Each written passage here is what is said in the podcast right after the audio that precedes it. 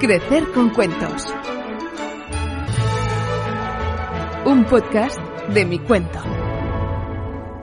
Bienvenidos a Crecer con Cuentos, una iniciativa de mi cuento donde ponemos en valor los cuentos como herramienta educativa. Hoy nos toca hablar sobre algo que incluso en edad adulta a veces nos cuesta gestionar, que es el enfado. Muriel Bourgeois, y cofundadora de mi cuento, bienvenida. Muchas gracias. No sabes lo contenta que estoy hoy con las invitadas de lujo que tenemos.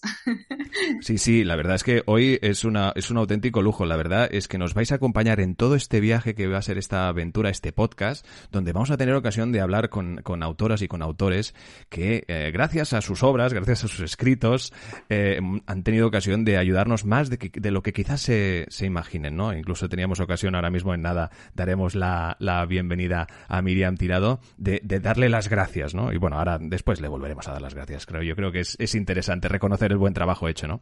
Hoy entre los motivos por los cuales, pues obviamente, eh, pues una niña o un niño, pues se puede enfadar, también daremos con aquellos recursos para aplicar en momentos en que muchos de nosotros, pues no sabemos proporcionar a nuestras hijas e hijos, pues eh, cómo gestionar sus emociones de una forma constructiva. ¿Sobre qué cuento pasamos el tema que hoy nos ocupa, Muriel? Hoy eh, vamos a hablar de Tengo un volcán, que es un libro escrito por Miriam Tirado, que lo ilustró Joan Turu y está editado por Carambuco Ediciones. Es un cuento infantil que mm, lo que hace es empatizar con la emoción intensa que puede surgirle a un niño o una niña, o a todos nosotros, cuando, cuando se enfada, ¿no? Eh, Alba es una niña que descubre que tiene un volcán dentro, que se enciende cada vez que las cosas no son como ella quiere no solo eh, tiene un volcán, porque también tiene un campo de amapolas, un río lleno de agua y un mar azul y tranquilo, así como niebla, nubes rosas y otras bastante grises. A Alba no le gusta cuando su volcán está en erupción, porque el fuego quema y hace daño, pero es que no sabe cómo pararlo. Hasta que una noche, por suerte, aparece una hada, el hada de los volcanes, que sabe cómo hacer para que el volcán no lo queme todo y la ayuda. Este es un cuento que ayuda a los más pequeños a entenderse a sí mismos y a saber cómo hacer con la ira. Qué maravilla, un volcán que las cosas como son, como decíamos antes, no desaparece nunca, pero sí, sí aparecen, yo creo, al menos desde mi punto de vista, las herramientas, obviamente, para gestionar todo este tipo de enfados. Eh, yo creo que también representados por este volcán y, como no, pues también de puño y letra de nuestra invitada, una de nuestras dos invitadas, Miriam Tirado, consultora de crianza consciente y periodista especializada en maternidad, paternidad y crianza. Bienvenida, Miriam. Hola, ¿qué tal? Gracias. Qué maravilla, como decía Muriel, que hoy nos acompañes. Eh, agradecerte, como decíamos también, eh, tu enorme trabajo con unos libros que han sido tremendas herramientas eh, que nos han ayudado. Entre ellas, obviamente, Tengo un volcán, también El hilo invisible, uno de, tus recientes publicaciones. Y que la verdad es un, un, trabajo el tuyo, entiendo, en que tienes que ir un poquito más allá, ¿no? Tienes, en tu caso, tienes que haber trabajado una empatía con los pequeñajos que tiene que ser realmente una pasada, ¿no? Bueno, yo cuando era adolescente tuve tres hermanos que nacieron en pocos años de diferencia y claro, en mi casa, en mis dos casas, porque mis padres están separados, pues había tres bebés. Entonces, supongo que ahí empecé a desarrollar esa conexión con los niños, porque estaba rodeada de niños pequeños cuando mis amigas, pues sus hermanos tenían pues dos años menos que ellas o dos años más, pero no mm, tenían pues eso, un año, un año y medio, tres, ¿no? Y aparte, yo soy una persona altamente sensible, Uh, no sé si conocéis las personas PAS, pues las personas altamente sensibles, uh, pues una de las cosas que nos caracteriza es que tenemos como mucha empatía, ¿no? Y, y yo, pues todas estas emociones, claro, yo la, todavía recuerdo momentos en mi infancia, ¿no? De haberlas vivido y de, y, y muy rápido cuando era pequeña me acuerdo que escribía sobre lo que yo sentía porque me ayudaba como a comprenderme, ¿no? Y supongo que todo esto, ¿no?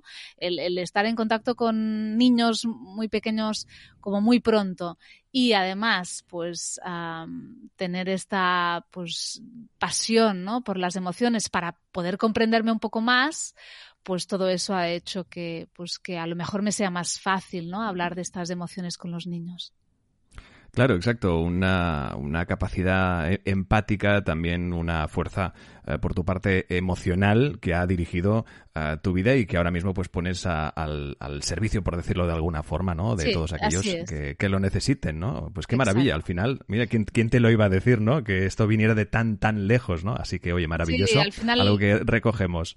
Cuando vas creciendo, ¿no? Vas comprendiendo que, que nada es porque sí y que al final todo te lleva al sitio donde estás. Totalmente de acuerdo. También con nosotros, eh, como no, la profesional en este caso, que es Ángels Ruiz, psicoanalista de niños y adultos, miembro del grupo de psicoanálisis con niños en el Colegio de Psicólogos de Cataluña. Bienvenida, Ángels. Eh, buen día, muchas gracias por, bueno, por la invitación y nada, que estoy muy contenta de poder compartir con vosotros esta conversación, de, de, bueno, de conocer a Miriam y de conocer a Muriel, que parece que tienen una sensibilidad especial importante eh, para los niños, ¿no? Escribiendo cuentos o explicando cuentos. Eh, bueno, yo trabajo con niños y también trabajo en una yard infants, en una guardería, que me ha permitido pues ver a los niños de diferentes edades durante muchos años y también a los padres, porque con los niños eh, van ligados unos padres. Bueno, que es muy interesante ver un poco cómo, cómo se va abriendo la comunicación entre ellos y cómo a veces eh, algunos padres van despistados y no saben muy bien cómo poder conectarse o, bueno, que a través de los juegos y de los cuentos es una herramienta que les sirve, ¿no? Como para ir entendiéndose entre ellos. Así que, bueno, nada, muy agradecida por la invitación y aquí estamos para poder conversar. Fantástico, claro que sí, para estrechar lazos y sobre todo conocimiento. Y en este caso también nos comentabas tú antes de empezar, ¿no? Que incluso entre los compañeros y compañeras de, profesión, psicólogas, psicólogas y psicólogos, habéis usado en, sesiones de, terapia en más de una ocasión, ya no solo obviamente los juguetes, sino obviamente los cuentos. Los cuentos, sí. Una compañera me explicaba ayer por la noche que conocía el libro Tengo que, los dibujos eran muy bonitos y que además le había servido a veces para, para poder utilizarlo en, en, sesión, en sesión de tratamiento, ¿no? de, terapia. Eh, porque para los niños a veces eh, compartir un cuento, compartir una historia, les sirve un poco como para, bueno, para abrir un poco eh, su pensamiento o entender un poco algo de lo que está pasando, de lo que le está pasando interiormente y que sirve para abrir diálogo y por ahí se puede avanzar, ¿no? O se pueden explicar las cosas de una manera que ellos puedan entrar en la, en la historia porque les abre su fantasía y bueno, es una herramienta muy importante. Esto en, en terapia, pero aquí en la escuela los diferentes cuentos bueno, hay niños que están como más interesados y que los utilizan más y otros menos. Hay que ver un poco a veces eh, cómo les va bien o escucharlos o solamente mirarlos o bueno, y que seguro que saldrá ahora más adelante, ¿no? Las pantallas, ¿no? Aquí intentamos no utilizar exageradamente las pantallas, pero en algún momento que se pone alguna canción o que se enciende alguna tablet, bueno, los niños están encantados, de alguna manera, hipnotizados por la pantalla, ¿no? Es que luego irá saliendo, hay que saber, bueno, utilizarlo bien esto, ¿no? Pero bueno, eh, es una herramienta más o es una disponibilidad que tenemos ahora en el lenguaje con los niños. Claro. Hombre, es interesante este que comentas porque aparte es que nuestra invitada de hoy también, Miriam, tiene un libro para cualquiera de los temas que vamos a tratar en este podcast a lo largo de su temporada, ¿no? Pero sí que es verdad que con el Desconectados, que es otro de tus libros, eh, yo creo que también dará para un especial para precisamente hablar de cómo compaginar, ¿no? El mundo digital con, con el educativo, ¿no? Pero hoy ocupémonos de Tengo un volcán, un libro que representa fantásticamente eh, lo que le sucede a, a, un niño y me gustaría, Miriam, que nos eh, explicaras primero en, qué se basa el argumento de este cuento y de dónde se te ocurrió, obviamente, la, idea de elaborarlo.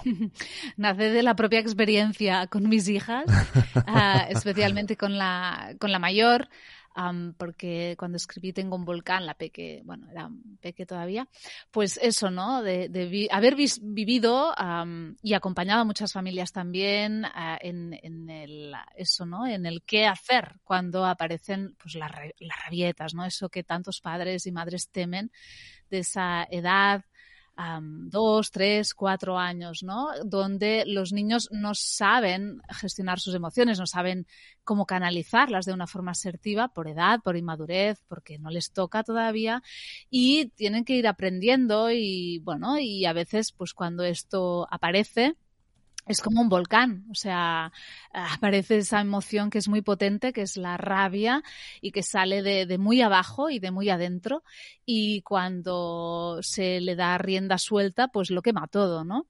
Esto no solamente les pasa a los niños, les pasa también a los adultos, nos pasa también a los adultos que a veces no sabemos canalizar esa rabia porque es una emoción que ha estado muy rechazada, muy ah, maltratada como si fuera pues negativa y muy apartada de cualquier otra emoción que a lo mejor es más agradable de vivir en el cuerpo, ¿no? Como la alegría. Y las emociones todas eh, tienen la misma función y todas sirven para algo y son tan válidas las unas como las otras, ¿no? Las que nos hacen sentir em, sensaciones agradables en el cuerpo y las que no tanto, ¿no? Y a veces estas que nos hacen sentir sensaciones desagradables son muy importantes de comprender para poder saber qué hacer con ellas, porque si no, pues eso, ¿no? Lo pasamos mal nosotros y lo pasan mal los que están a nuestro lado. Y bueno, tenía muy claro que quería escribir un cuento sobre la rabia, muy claro, y cuando lo escribí mm, tenía muchas ganas de, introducir, yo vengo de una tradición, mis padres ah, son terapeutas psicocorporales y, he trabajado toda, la, toda mi vida, mm, me han como transmitido la importancia del cuerpo, ¿no? También, bueno, llevo muchísimos años meditando, desde los veintipico, ahora tengo 44 y sé la importancia de la respiración consciente, ¿no? Entonces, introducir a los niños pequeños en la respiración consciente es una herramienta que tenemos 24 horas al día que es la principal, que nos ayuda muchísimo a poder volver a nuestro centro y a un lugar de control de, eso que nos está pasando, pero que no atendemos la respiración, ¿no? No, ¿no? no pensamos que esto nos puede ayudar tanto. Y con el cuento Tengo un volcán pensé que era una gran oportunidad para pues enseñar a los niños que siempre tienen algo con ellos que les puede ayudar a pues a no quemarlo todo, ¿no? Ángels, eh, yo creo que aquí ha, abierto muchas ramas. Ya sabemos que este podcast es complejo de concretar porque solo dura media hora y siempre nos, acabaremos lamentando que al final va a tener que acabar durando dos. Pero sí que es verdad que primero eh, el hecho de que tú decías, ¿no? De adultos aún sigue costándonos gestionar. Yo creo que en base a que a lo mejor quizá no nos han enseñado bien de pequeños a gestionarlo, Ángels, ¿tú crees que hay una, una base de, inicio ahí que a lo mejor de mayores, eh, pues el hecho de no saber cómo gestionar esta ira, este enfado puede mm, pues eh, tener una, una razón en cuando éramos pequeños y quizá pues eh, no supieron darnos las herramientas adecuadas? Eh, bueno, mira, eh, lo que es básico es que los padres cuando tienen niños también vuelven como a abrir toda una etapa de cómo fue su infancia, ¿no? Y, y, bueno, por ahí se repiten un poco a veces inseguridades, miedos, o se reabre la experiencia que tuvieron y de alguna manera tiene eh, algún resultado, alguna influencia en relación a cómo gestionan después con sus hijos. Eh, la cuestión es que se puedan abrir y que puedan como pensar en, qué herramientas o qué nuevos elementos les pueden ayudar. Que, los niños entiendan sus emociones es muy importante porque les va a facilitar el hecho de, de que tengan más posibilidades de gestionarlo y de tener otras alternativas y de que puedan ir creciendo como confiando más en sí mismos, ¿no? Depende un poco de la edad que, de alguna manera se va a tener que pensar de una manera o de otra. Mm, en relación a los padres, a los adultos, hay una cosa importante que es mantener una coherencia, tener una serenidad y, mostrar mucho afecto. Esto a veces es difícil, depende de las situaciones, pero un poco tendría que estar allí como básico para poder acompañar al niño, porque claro, si hay un enfado eh, muy grande y tú también te enfadas, o bien no te enfadas, pero no sabes muy bien qué hacer, pues allí de alguna manera el niño se pierde, necesita una guía y esta guía pues tendría que ser lo más coherente y lo más serena si podemos eh, para poder mostrarle un poco de ayuda. ¿eh? A veces, mira, no es tanto que des en el clavo o que hagas una cosa perfecta, sino que se te ocurra algo como para que el niño deje el enfado a un lado y pueda pensar en otra cosa, en otra alternativa. Eh, yo a una madre que, que tiene tres, dos mellizos y una niña un poquito más grande, me decía que cuando se enfadaba y lloraba uno, se enfadaba el otro y después se enfadaba la mayor al final les le dije, oye, ¿y si pruebas a darles eh, alguna responsabilidad o que tengan que hacer alguna cosa, como que cambien un poco la situación por otra que les parezca interesante? Y mira, funcionó. O sea, ahora uno hay encargado de recoger la ropa después del baño, eh, otro pone la mesa y otra no, no sé lo que hace, pero le dio otra función, no me acuerdo. Ahora resulta que cuando ella se ducha, el, encargado de la ropa le recoge la ropa de la madre. Bueno, es un ejemplo que a veces, imaginando alguna posibilidad, o, o a veces puede venir a través de un cuento, ¿no? De, de escuchar una historia y que el niño ahí se le ocurra alguna cosa que puede hacer. Los niños quieren imitar un poco lo de los adultos y abrirles historias a través de los cuentos es una buena alternativa. El juego y los cuentos es una de las herramientas más importantes que tenemos para entendernos con los niños, para tener un lenguaje que nos conecte. Qué interesante. Yo, yo quería haceros una pregunta a cada una eh, respecto a, a por qué los cuentos funcionan tanto, ¿no? O sea, realmente eh, buscando un poco, escuchaba, ¿no? toda esta parte de entender las emociones y después, pues como decía Miriam, también eh, eh, la segunda parte que es herramientas para poder calmar ese volcán, pero, pero hay algo que, es, que, es, que a mí me sigue fascinando, que además es precioso porque nos viene desde lo más ancestral y es por qué las historias tienen un efecto tan, tan fuerte, ¿no? qué diríais cada una? Yo creo que las historias a los niños les van muy bien porque es su lenguaje. Es decir, los niños en la primera infancia están en el mundo del juego y de la imaginación, de lo mágico. Y todo lo que sea mágico les conecta a lo que ellos conocen. Por eso, pues los Reyes Magos, al tío en Cataluña, a Papá Noel, el hada de los dientes, todo eso para ellos tiene mucha importancia, se lo creen absolutamente todo porque eh, viene de un mundo mágico con el que ellos están conectados, ¿no? Están eh, en otra etapa, su cerebro no es como el nuestro y ese es su lenguaje. Por eso conectan tantísimo con las historias, porque va directamente al mundo que ellos sí conocen, ¿no? Y por eso llegar a temas que cotidianos y que les afectan en su ahora y aquí a través de las historias tiene un impacto que a veces desde el sermón que le pueda dar su padre o su madre pues no tiene el mismo efecto seguro es como que eh, une el mundo de la fantasía con una realidad que están viviendo. Y esto un poco es como que abre su pensamiento, ¿no? El, cuento moviliza la imaginación, la reflexión, la memoria, la posibilidad después de un juego simbólico y sobre todo eh, cierra, bueno, simplifica el encierro, el conformismo, la inmovilidad y, y después hay una cosa muy importante que es, bueno, un cuento se puede leer, depende de la edad, está muy bien. Un cuento se puede explicar, eh, depende de la edad, recibir eh, la voz, em, la imaginación o la pasión que le ponga la persona que lo está explicando. Eh, pues le permite a veces escuchar, intervenir, imaginar. Y, y, después una cosa que quería decir, porque me parece súper importante, que es que alguien te dirija la palabra y te quiera explicar algo, es una cosa muy importante. Es como que te da un lugar donde recibes algo del otro muy importante, ¿no? Y eso permite abrir la imaginación y, y bueno, eh, bueno, imaginar cosas que te da elementos para después entender más pues lo que te está pasando, la realidad. Me parece que es como una, una herramienta para, para crecer, para entender el mundo que les envuelve y, y, para tener otras opciones, ¿no? Porque vives una situación y te enfadas, pero a veces con un cuento te das cuenta de que hay otras posibilidades o que a otros les ha pasado otra cosa y lo han solucionado de otra manera. Y después depende de la edad, los niños, eh, lo que ven en los otros, en, los, sus semejantes, ¿eh? o, lo que escuchan de qué les puede pasar a otros niños y qué hacen otros niños.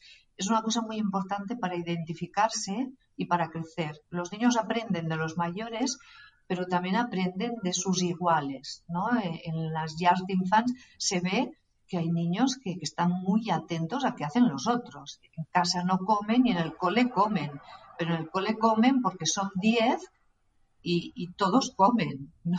Hay una, un aprendizaje por invitación a, determinadas edades que son muy importantes.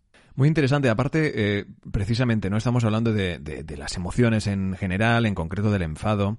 Eh, hay algo importante quizá que a, lo mejor a veces a madres y padres se, nos escapa y es el hacer comprender, ¿no? Porque muchas veces, claro, tenemos eh, pues eh, ritmos de vida muy alterados, ah, muchas veces nuestra capacidad de gestión también pasa también en función de nuestro cansancio, es algo que también como padres y madres tenemos que trabajar, ¿no? Algo que también trataremos si nos da tiempo luego, pero es el hacer comprender, como decíamos, ¿no? El poder hacer comprender a, a los niños y niñas que es natural sentirse ¿no, Miriam? Sí, sí, sí, normalizar a que, bueno, hay unas emociones que todas son válidas, que todas son legítimas, que estar enfadado es válido también, a pesar de que el que se está sintiendo enfadado, pues a lo mejor no le gusta y que su reacción pues tampoco gusta a los que le están acompañando. Hay que mm, distinguir muchísimo y, poner el foco en que una cosa es la emoción y la otra cosa es el comportamiento que se deriva de esa emoción. La emoción siempre es válida. Lo que a lo mejor no es válido es que porque está enfadado pega. ¿no? Por ejemplo. Ah, pero estos son dos cosas distintas y los padres es importante que lo comprendan, porque si no, lo que hacemos es reprimir la emoción para que no pegue. Y no la emoción no hay que reprimirla, hay que comprenderla, validarla, acompañarla y ayudar a nuestro hijo o hija a saber qué hacer con, esa emoción para que no acabe saliendo y canalizándose de una forma no asertiva que pueda dañar a los demás o, a sí mismo, ¿no? Es lo que en el cuento Tengo un volcán decimos, ¿no? Es que a veces la rabia pues haces daño a los demás y a ti misma, ¿no? Alba, ¿no? La protagonista. Y lo que podemos hacer para no dañar es ser conscientes de lo que estamos sintiendo, saber que esto es normal, pero que tenemos que respirarlo para no terminar, pues eso, ¿no? Sufriendo que esto sí que es, digamos, el sufrimiento es optativo, y, pero el dolor no. Entonces, bueno, sí, sentir rabia, pues es doloroso, pero bueno, ¿qué hacemos con ella? ¿no? Es, es aquí donde tenemos que ir. Totalmente de acuerdo y solamente añadiría que, bueno, que, que hay padres a veces que, que se asustan o que se dejan un poco como invadir por ese enfado y no saben muy bien qué hacer. Eh, eh, la, la cuestión es un poco fácil. Mira, yo a veces digo eh, que, que busques la solución mejor o peor, la cuestión es que tengas un poco de coherencia, lo que os decía antes, ¿eh? y que les puedas transmitir un poco de seguridad y de acompañamiento, de afecto.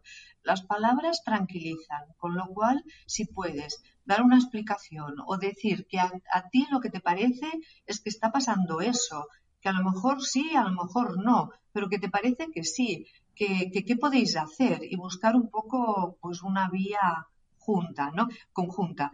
Eh, ¿qué, pasa? Que a veces hay niños que utilizan el enfado eh, repetitivo para conseguir todo, ¿no? Bueno, hay que ver un poco qué situaciones, eh, en, qué en qué situaciones se da, depende de las edades y cómo lo está utilizando el niño. Porque hay niños que he visto que utilizan el enfado solo para conseguir todo lo que quieren. Y, los padres a veces se ven un poco sobrepasados y empiezas de alguna manera a, decir que sí o a hacerles caso. Y a veces, bueno, hay que parar alguna de las conductas, ¿no?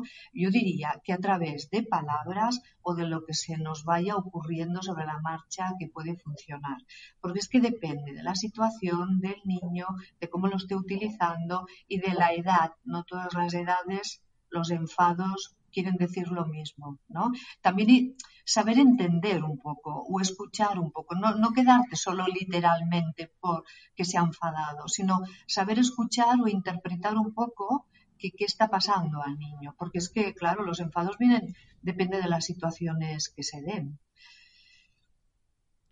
Claro, exacto. Y, ahí también has ha, ido, mm, has dado pie a otra pregunta y es el hecho de saber dónde está ese límite, ¿no? Dónde poner límites a ese enfado. Es bueno que se expresen, es bueno que obviamente dejen aflorar eh, estos eh, sentimientos, esta energía emocional, por decirlo de, otra forma. ¿Qué, ¿Qué, límites o cómo establecemos estos límites? ¿Cómo, ¿Cómo lo gestionamos esto, Miriam?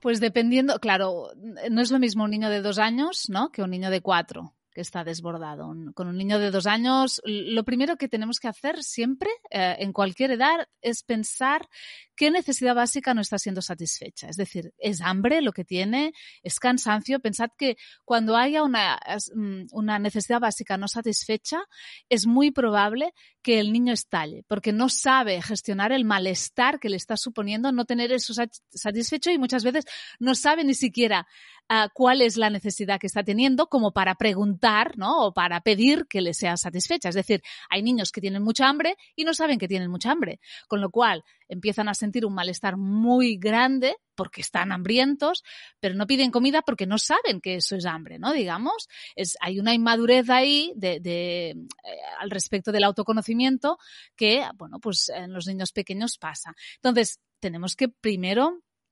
preguntarnos qué es lo que me está intentando decir mi hijo con esta rabieta que no me sabe decir con palabras.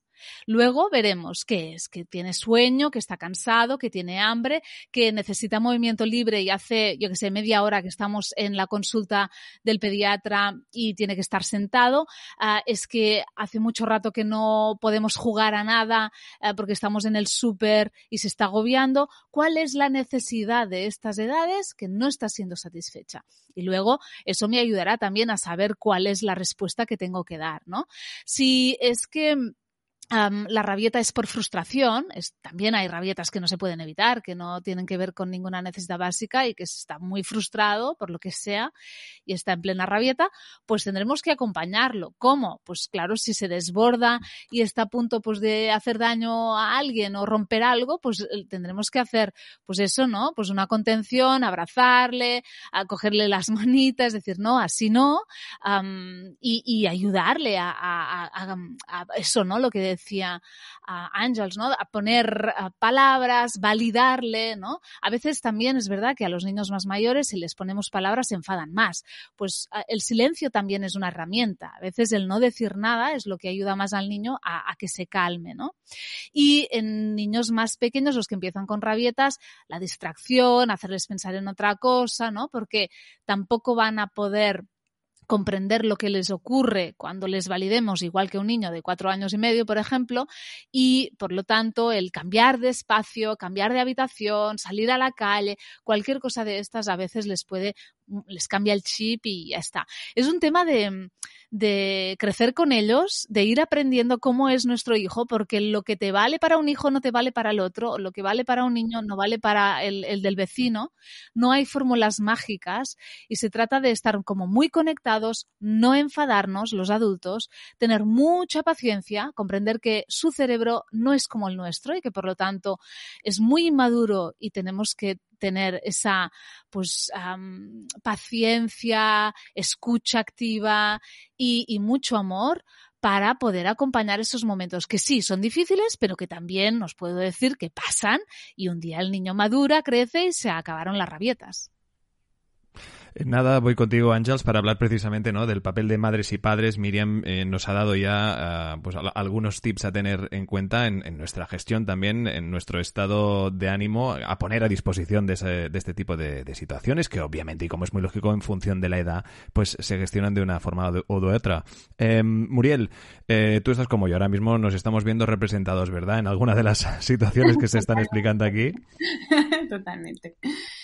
De hecho, me, me, me, parecía, nos veo reflejados y veo reflejada cualquier persona, ¿no? Que a lo mejor estás paseando por la calle y de pronto al pequeño, a la pequeña le ha dado pues un momento de frustración muy grande y, y, muchas veces el adulto no sabe cómo, cómo gestionarlo. Entonces está muy bien como poder eh, escuchar esto y, me hacía reflexionar y acordarme del, del, libro de Tengo un volcán, cuando, cuando tanto Alba como su padre se ponen a respirar, ¿no? No es solo, eh, no solo el niño que, el, que, el que tiene que, distraerse por un momento o calmarse, sino también eh, el padre. Entonces creo que, que es, hay, algo muy bonito y, muy, muy sublime ahí, que es unirse, ¿no? En lugar de, de, sentirse como padres o madres totalmente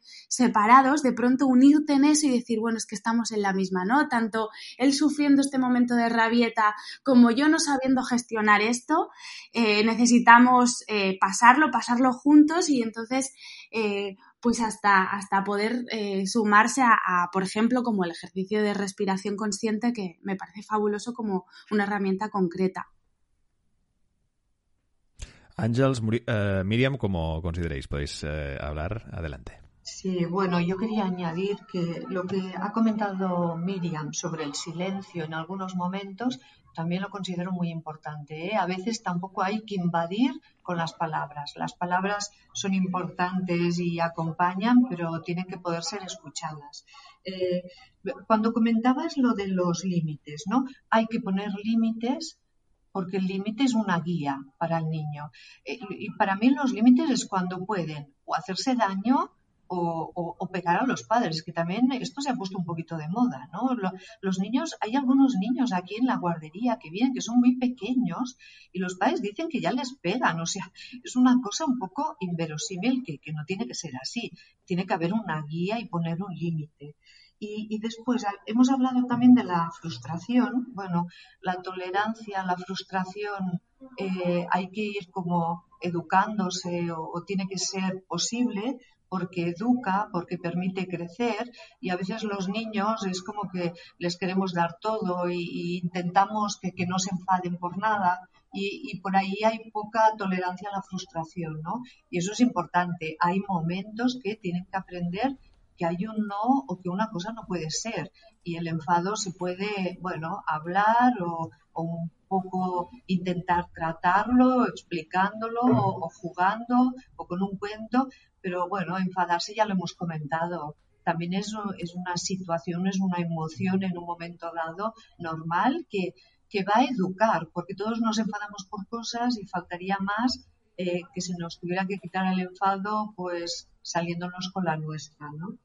Eh, es importante que los padres no se pierdan, no se pierdan porque consideren que el niño tiene que ser súper feliz y que no puede estar nunca enfadado o que todo lo que pide se le tiene que dar. No, los padres tienen que marcar una línea, a veces se hará mejor, a veces se hará peor, pero va a ser una, guía para que el niño pueda crecer y bueno, y, después tome un poco sus, sus propias eh, ideas, sus propias alternativas.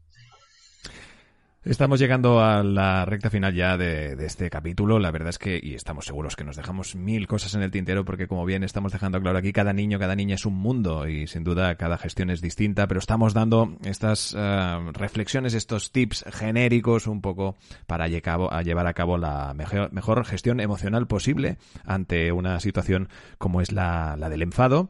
Em, habéis eh, contado un poco qué cosas deben hacer, qué cosas se deben evitar por parte de madres y padres, ¿cuáles nos estamos dejando o que sería importante que destacáramos, eh, Miriam? Para mí una cosa que es imprescindible es que las madres y los padres hagan un poco de trabajo personal. Es decir, un niño siempre te pone como delante de un espejo de, de, tus carencias, ¿no? O de lo que no llevas tan bien. Y a veces hay niños que se enfadan mucho porque, pero también sus padres se enfadan mucho. Es decir, ah, cuando hablamos de la tolerancia a la frustración, hay muchísimos adultos que llevan fatal la tolerancia a la frustración y con este año de COVID lo hemos podido ver y comprobar también en nuestra propia piel, ¿no? Lo difícil que es pues sostener que las cosas no salgan como tú querías o, o eso, ¿no? No poder decidir cosas por tú mismo porque pues hay una situación global más compleja. Entonces, que cada cual mire hacia adentro y observe, ¿no? Vale, si mi hijo hace eso, pero yo, ¿qué es lo que le enseño en casa? Es decir, ¿cómo yo gestiono, canalizo y, y qué hago con mis emociones?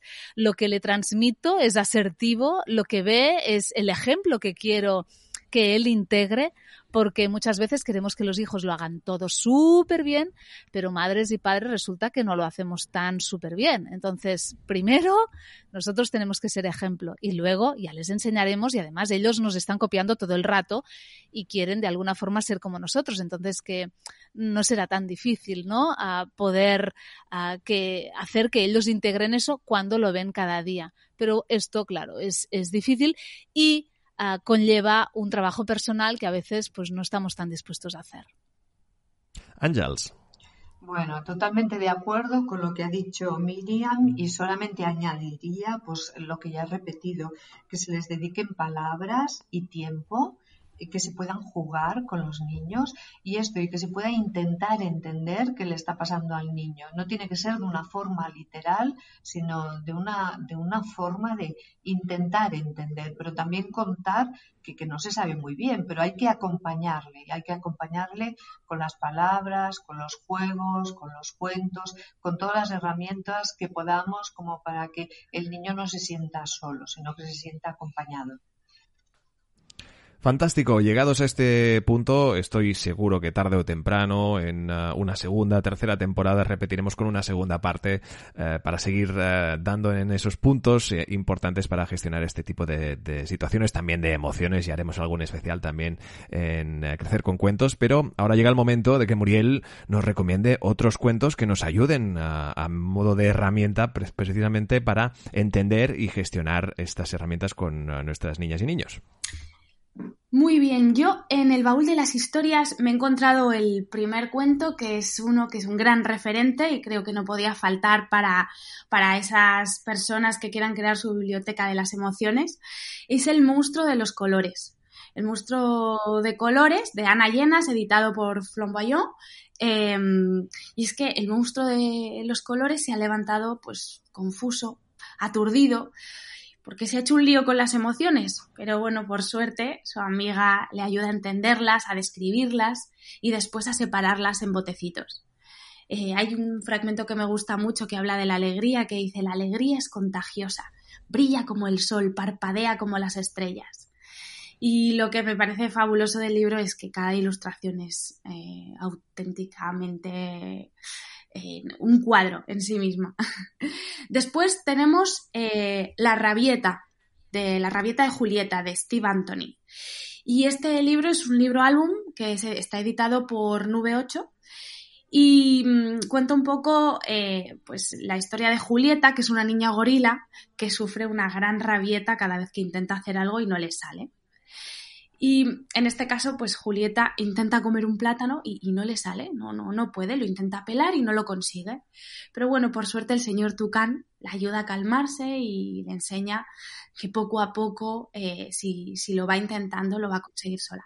No sabemos si lo conseguirá, pero lo que sí es que, es un libro sobre la frustración y lo difícil que es muchas veces eh, gestionarla para los más pequeños.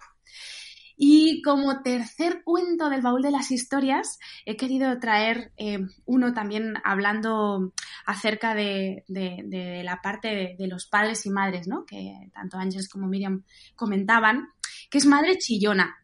Madre Chillona es un libro álbum escrito por eh, y ilustrado también por Jutta Bauer que ha obtenido un montón de premios y ha sido muy aclamado por la crítica y que además es, es muy, muy delicado, ¿no? Porque me gusta por eso, porque porque habla de, que muchas veces, pues también los adultos eh, pueden perder la paciencia. Entonces es la historia de mamá pingüino que pega un grito tan grande que eh, el hijito pingüino sale volando y sale volando en pedazos. Y su cabeza vuela al universo, su cuerpo al mar.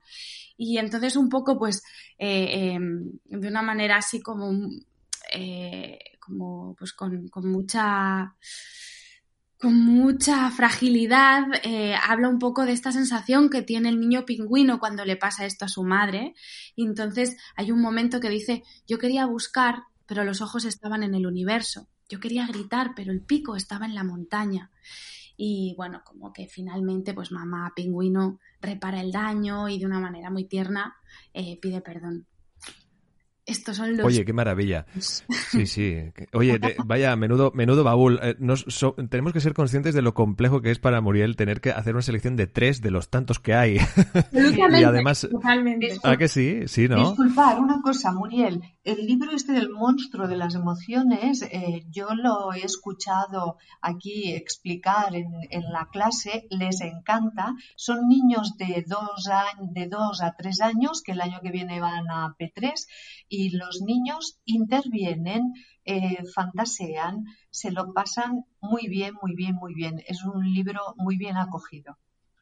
Qué bueno. Oye, pues qué maravilla. Y además, oye, si tenéis ocasión de seguir llenando estas estanterías en miriamtirado.com, oye, tenéis ahí pues una, una colección de libros ya que creo que llegará un punto, Miriam, en el que ya no vas a saber cuántos tienes. Y es más, ahora en breve vas a sacar uno nuevo que ya tendremos todos atentos, ¿eh? porque va a llegar uno nuevo que también va a valer mucho, mucho la pena, que no sé si nos puedes avanzar alguna cosita que puedas contar de, este, de esta nueva publicación. No, puedo contaros que, sale el, 8, el 8, de abril. No puedo contaros nada más. 8 de abril, Perfecto, pues. Edu. Muy bien. Eh, exacto, habrá que esperar, habrá que esperar que a lo mejor escucháis estos y ha pasado el 8 de abril y oye, buena noticia para vosotros también, que ya también os lo digo, ¿eh? Así que todos muy atentos, ir a las librerías, apoyar a las librerías, obviamente, y comprar todos los libros y cuentos posibles. Em, bueno, hasta aquí este capítulo, la verdad es que esperamos haber podido dar podido dar en esos puntos en los que pues padres y madres hayamos anotado para poder también pues ayudar a gestionar las eh, emociones y de parte también por nuestra parte a aprender y lo hemos hecho pues con dos invitadas de excepción como son Miriam Tirado consultora de crianza consciente y periodista especializada en maternidad paternidad y crianza muchas gracias Miriam por acompañarnos a ti un placer Ángel Ruiz, psicoanalista de niños y adultos, miembro del grupo de psicoanálisis con niños en el Colegio de Psicólogos de Cataluña. Muchísimas gracias. Muchas gracias a vosotros. Y Muriel Bourgeois, de nuevo, oye, un aprendizaje más uh, por el siguiente, ¿verdad? Eso es, qué suerte tenemos, ¿eh? Qué suerte, qué, qué maravilla de tener eh, la ocasión de poder compartir. En, en este caso, de verdad, yo creo que todos nos llevamos un montón de, de herramientas y de consejos muy importantes para acompañar el crecimiento de los más pequeños. Esto es Crecer con Cuentos. Muchísimas gracias a todos. Síguenos en nuestras redes sociales y en micuento.com.